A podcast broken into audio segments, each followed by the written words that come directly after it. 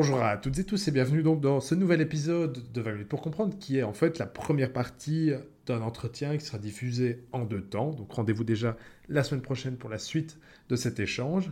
Notre discussion aujourd'hui porte sur la place de la Belgique dans le monde et en particulier à l'ONU dont la Belgique a récemment été un membre non permanent du Conseil de sécurité. Je vous rappelle qu'on avait déjà en fait enregistré un épisode en compagnie de Marion Jacques, il y a de ça un peu plus d'un an maintenant, et qui s'intéressait précisément à la place effective de la Belgique dans le monde. On se demandait, en fait, est-ce que la Belgique, petit État, est pour autant une petite puissance? Vous trouverez donc le lien de cet épisode qui sert un peu d'introduction à cette série de deux dans la description. Bonne écoute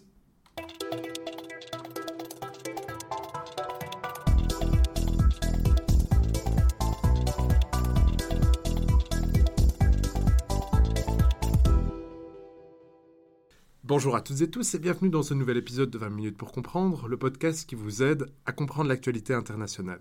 Aujourd'hui, nous rouvrons un dossier que nous avons déjà esquissé il y a déjà plus d'un an, qui était la place de la Belgique dans le monde. Bonjour Edouard Xia. Bonjour Vincent.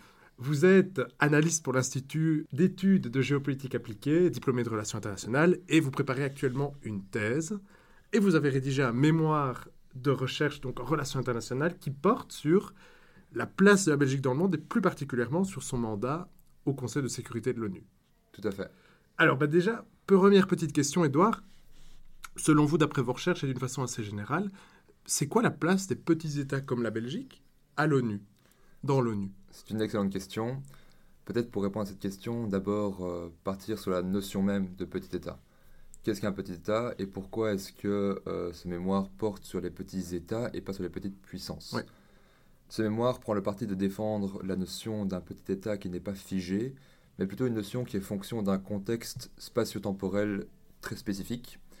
Et l'idée générale est de dire qu'en fait, euh, un État est petit ou pas, en fonction du dossier dont il se saisit, en fonction du moment euh, auquel ce dossier euh, lui est attribué, et euh, de là va découler euh, son statut, finalement. Donc la taille dépend des dossiers, de la période et du contexte, en fait. L'idée est de dire qu'on peut distinguer la taille soit d'un point de vue extrêmement quantitatif, donc dire qu'une population est petite, qui a peu de ressources, mhm. peu de capacités, mais on peut voir également la taille d'un point de vue qualitatif. Ok. De voir de quelle méthode euh, diplomatique, quelle stratégie un État va adopter pour identifier son statut. Et alors, donc, dans ce statut de petit État qui, on l'entend, dépend parfois du contexte, mais d'une façon générale, si on peut l'être, si on peut généraliser, c'est quoi les forces et les faiblesses de ces petits États? Euh, Les forces et faiblesses, euh, c'est une très bonne question également. Merci. En 1998, Kofi Annan disait ceci des petits États. Il disait euh, Small states constitute the very glue of progressive international cooperation for the common good. Kofi Annan, c'est le secrétaire général de l'ONU à l'époque. Tout à fait. Et euh, son idée en disant ça, c'est finalement que la coopération internationale est vraiment fondée sur les petits États. Les grandes puissances ont souvent l'idée que euh, le multilatéralisme est important, mais ne constitue qu'une porte d'entrée pour porter son intérêt et pour porter son agenda.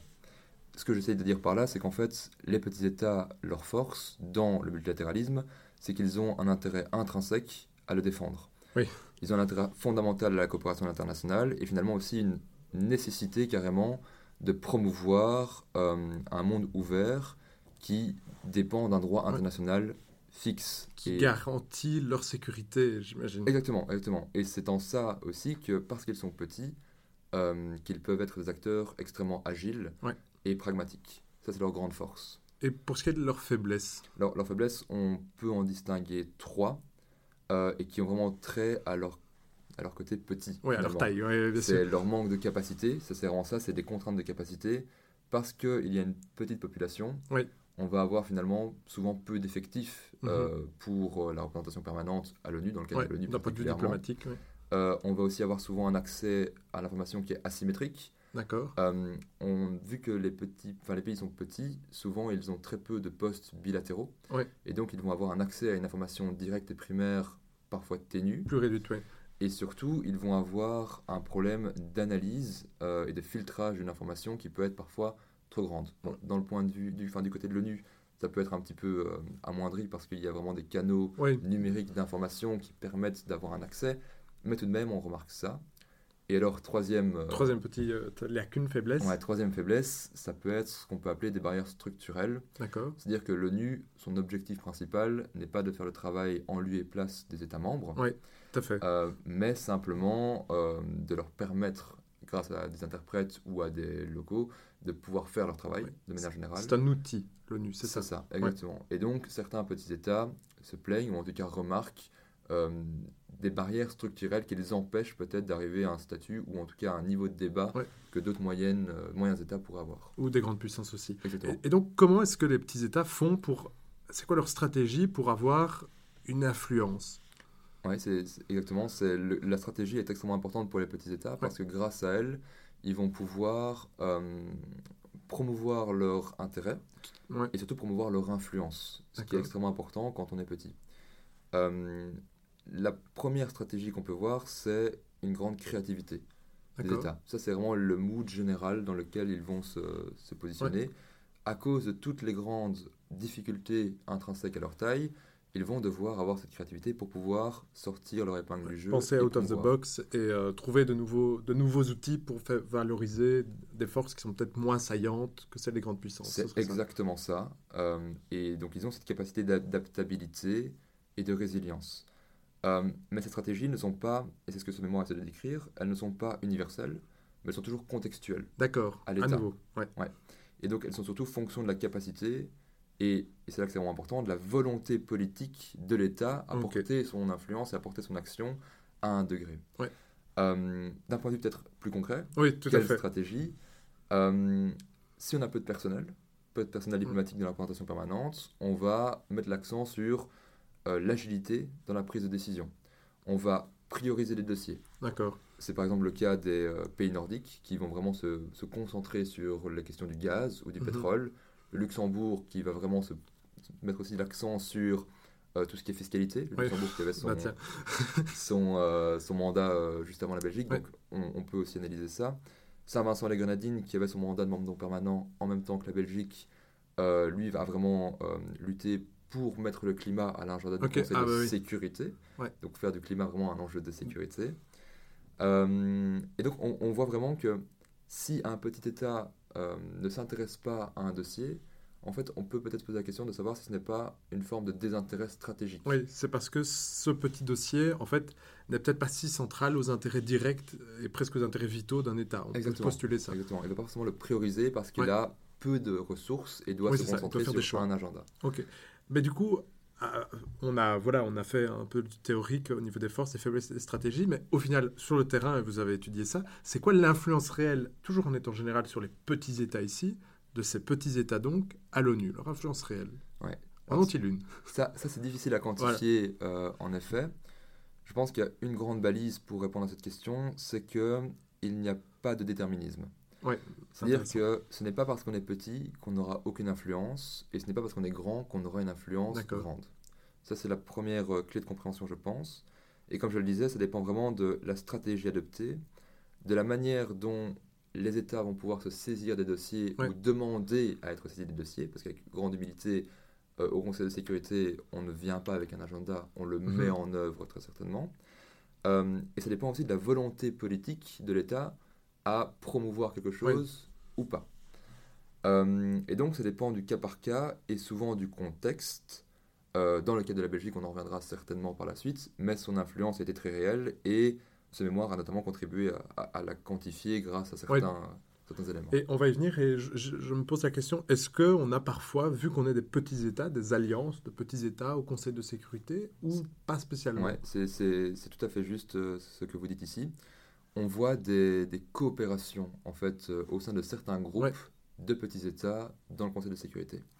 En fait, ce qu'il faut bien comprendre dans la dynamique euh, de l'ONU, c'est qu'on a différents organes. Donc, Ouais. On a l'Assemblée générale qui a pour but, d'un point de vue très universel, en tout cas c'est l'organisation internationale la plus universelle qu'on a, de représenter le plus de pays possible, 193 euh, à l'heure actuelle. Et donc, l'idée, c'est de pouvoir dégager des euh, affinités avec d'autres pays qui vont être ouais. like-minded. Mhm. Et lorsqu'on euh, prépare sa campagne d'élection, c'est extrêmement important de dégager Ouais. ces connivences pour Avoir des pouvoir, alliés, en quelque sorte. exactement, Ouais. lors euh, de sa de son mandat au Conseil de sécurité, pouvoir se baser sur ces pays like-minded pour promouvoir un agenda, ou promouvoir en tout cas une mise en œuvre de l'agenda efficace.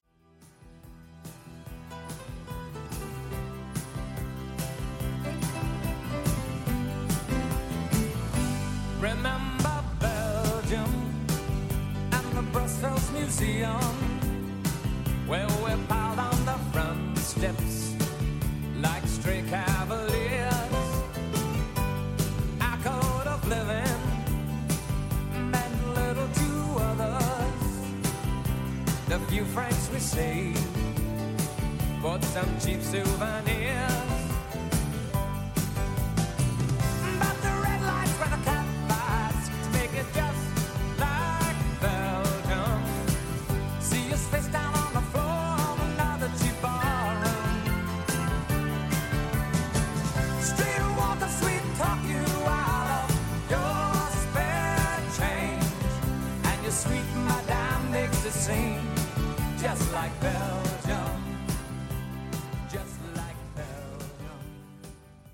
Et euh, vous avez donc travaillé là-dessus précisément. Est-ce que, euh, d'une façon très générale et, et lapidaire, on peut dire, c'est quoi le bilan de la Belgique au Conseil de sécurité? Si on peut le résumer dans une question aussi simple en quelque sorte. Eh bien, euh, par rapport peut-être euh, à, à son influence en tant que telle, parce que vous, vous parliez de ça, je, Ouais. je- je rebondis là-dessus. Je vais prendre peut-être trois exemples pour vraiment montrer de quelle manière cette influence a pu être portée, Ouais. Et ensuite on peut en faire en effet un, un bilan plus, général. Euh, donc ce mémoire s'est basé sur euh, l'interview de plusieurs euh, praticiens. D'accord Et de ces différentes interviews, ce qui a sorti le plus, c'est que la plus grande fierté du mandat, c'est finalement la réussite de la mise en œuvre de l'aide humanitaire en Syrie. Ah oui, ok. Pour un peu de contexte peut-être, la Belgique, lorsqu'elle a fait campagne pour l'élection de 2019-2020, a réussi à se positionner en tant que lead nation euh, du dossier sur l'aide humanitaire, c'est-à-dire qu'elle a pu prendre euh, la direction, La direction, oui, c'est ça. exactement, euh, qu'elle a co-plumé, donc elle a co-écrit Ouais. avec l'Allemagne et le Koweït, Koweït jusqu'en 2019 parce qu'en Mhm. 2020, 2020 il n'avait plus de mandat.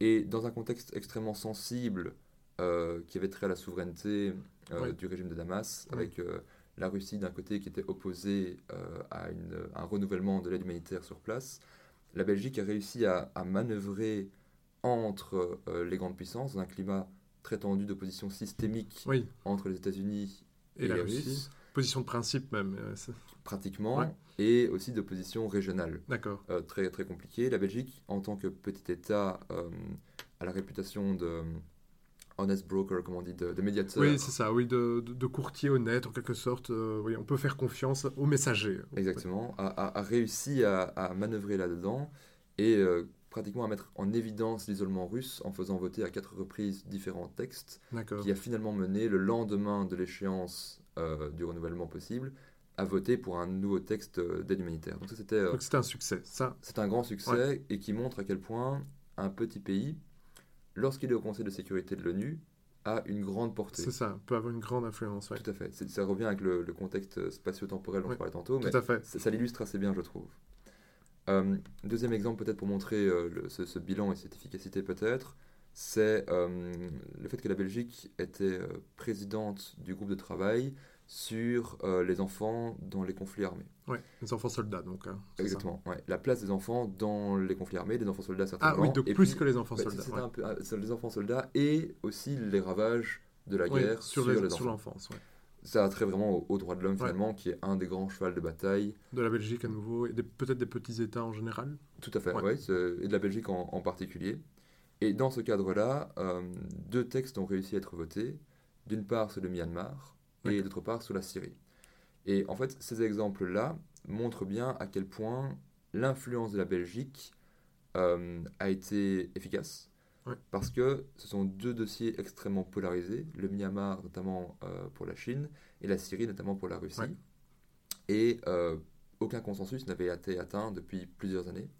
Et la Belgique, par son travail et son image qu'elle a réussi Ouais. à créer grâce à sa campagne et surtout grâce à des mandats successifs. C'est le sixième Ouais. mandat, successif, c'est peut- peut-être pas le bon mot, mais disons, depuis la création de l'Organisation des Nations Unies, c'est la sixième fois que la Belgique occupe un poste au Conseil de sécurité. exactement. Et grâce à cette image de long terme, la Belgique a réussi à promouvoir euh, Ouais. ces dossiers. Et alors peut-être troisième, Troisième exemple, troisième ouais. exemple, c'est euh, la position de la Belgique dans la résolution 2231 sur le nucléaire iranien. D'accord. La Belgique a euh, réussi également à manœuvrer dans un contexte extrêmement difficile euh, où les États-Unis étaient dans une Ouais. des mots de- du directeur des affaires, des affaires multilatérales belges. Les États-Unis étaient dans, un, dans une réalité parallèle parce qu'ils avaient quitté euh, le GCPOA. Ouais. Le Donc GCPOA l'accord qui est- sur le nucléaire iranien conclu en 2015. Tout à fait. Et demandait malgré tout à ce qu'on applique des sanctions ça. aux Iraniens. D'accord. Et donc les Belges ont dû manœuvrer là-dedans pour, tout en euh, respectant euh, les, les, les, les, réalités de chacun, les perceptions peut-être aussi, les intérêts. Exactement, merci beaucoup. Euh, et pour quand même parvenir à, à ce que la situation ne, ne se gèle pas. Ouais. Donc ça, ce sont peut-être trois exemples qui montrent bien euh, ce qu'un petit État qui n'a pas de position extrêmement controversée comme des grandes puissances pourraient Ouais. l'avoir, peut malgré tout faire un travail efficace pour Ouais, faire ça. Un travail Le de travail. dossier véritablement. Ouais. Et alors, avant de continuer sur euh, le bilan de la Belgique, j'aimerais bien m'intéresser sur le processus. Comment est-ce qu'on parvient à arriver au Conseil de sécurité? Donc, il y a une élection. Ouais. Eh ben, comment ça se passe, cette élection? On a vu que la Belgique l'a gagnée six fois, en quelque sorte. Euh, comment ça se passe, une élection au Conseil de sécurité? Alors c'est un sujet qui, euh, qui n'est pas euh, extrêmement visible, Ouais. Mais on peut tout de même en dire ceci.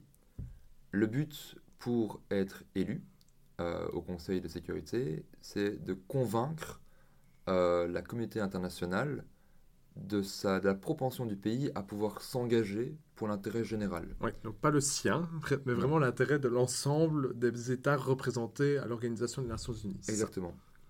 Encore que, pardon, que euh, l'intérêt général est souvent consubstantiel de l'intérêt national de la Belgique. Ah oui, Et c'est pour ça que souvent ça fonctionne très Oui, très bien. tout à Et fait. c'est pour ça que la Belgique parvient à convaincre. Mais en effet, c'est très important, c'est l'intérêt général. Et la deuxième notion, c'est que il faut pouvoir aussi convaincre qu'on va être d'une réelle plus-value pour le travail du Conseil. Ça, c'est le but premier. Alors, euh, le professeur euh, Michel Liégeois écrivait en 2014 euh, ceci des élections du Conseil de sécurité. Il écrivait Au plus tôt est le mieux. D'accord. Parce qu'en fait, ce qu'il faut comprendre, c'est qu'il y a une grande euh, compétition pour pouvoir être élu au Conseil de sécurité. On ne va pas refaire euh, tout le cours Oui. euh, d'organisation internationale, Dominique Chanel, qu'on salue ici. tout à fait. Mais l'idée, c'est qu'il y a une grande euh, compétition pour avoir les sièges. Il n'y a Oui. que 10 sièges de membres non permanents. Et c'est une influence, on l'a dit justement, grâce au bilan de la Belgique, et un prestige qui est certain.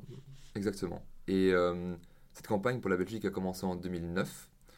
Euh, et le but du jeu était de gagner l'un des deux sièges euh, du groupe régional Western Europeans and Others. Ouais. Euh, et étaient en lice trois pays, l'Allemagne, Israël et la Belgique. D'accord. Euh, finalement, ce sont la Belgique et l'Allemagne qui seront élus. Israël s'étant retiré euh, de la campagne en cours de- de- d'élection. Euh, et en fait, ce qu'on peut voir sur cette campagne d'élection, c'est que euh, elle a été menée autour de trois thèmes principaux. D'accord. En 2016, le ministre des Affaires étrangères de l'époque, euh, Renders, a mené campagne, a commencé la campagne sur la recherche de consensus. Ouais. Donc on voit ici vraiment l'image de la, La, Belgique. patte de la Belgique, oui. Exactement. Et au-delà de ça, mais la, pa- la patte d'un petit État. Ouais. Euh, avec aussi l'idée de la promotion des droits de l'homme. Euh, ça, c'est la- le, deuxième, euh, le deuxième grand thème promu. Et celui de la prévention des conflits. D'accord. Et Ouais. sur la notion de prévention de conflits, on a vraiment ici, on sent le, le lien entre l'intérêt national Oui.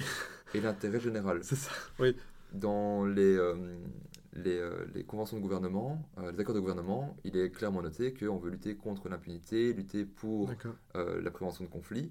Et c'est quelque chose, c'est un thème qui est porté à l'international. Donc là, on voit quand même un Ok, point de- oui, ah, de une connexion, oui. Exactement. Et à noter aussi par rapport vraiment à comment l'élection se passe, on voit aussi tout le concours de, de la famille royale, par exemple. Ah, d'ac- ah oui, ok. La reine Mathilde qui s'est... euh, Qui fait du lobbying alors, ça? Pas, pas du lobbying, c'est un mot peut-être un peu fort, mais de la représentation, D'accord, ouais. car telle est son, telle est son, Sa fonction, sa oui. fonction, en effet, enfin une partie de sa fonction. Euh, elle a en effet euh, mis en avant la, la protection des enfants. Ah oui.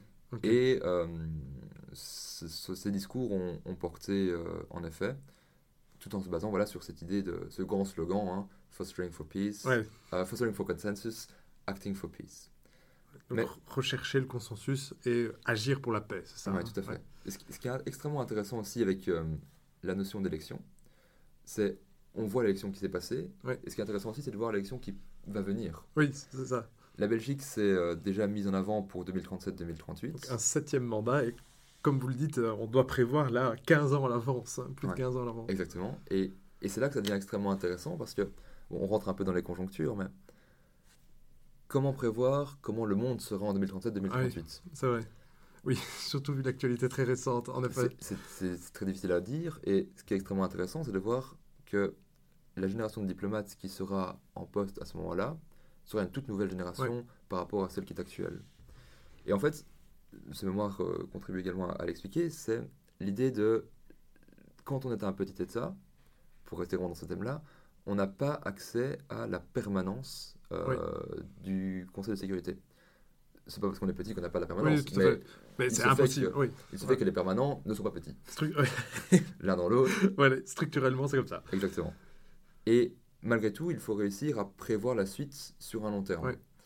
Et on remarque que la Belgique euh, et d'autres petits États, mais ici dans le cas de la Belgique, on voit la création d'une mémoire institutionnelle malgré la non-permanence, grâce euh, à l'emploi de diplomates qu'on va les mettre dans d'autres euh, représentations permanentes de pays, comme vous disiez tout à l'heure, alliés, Ouais.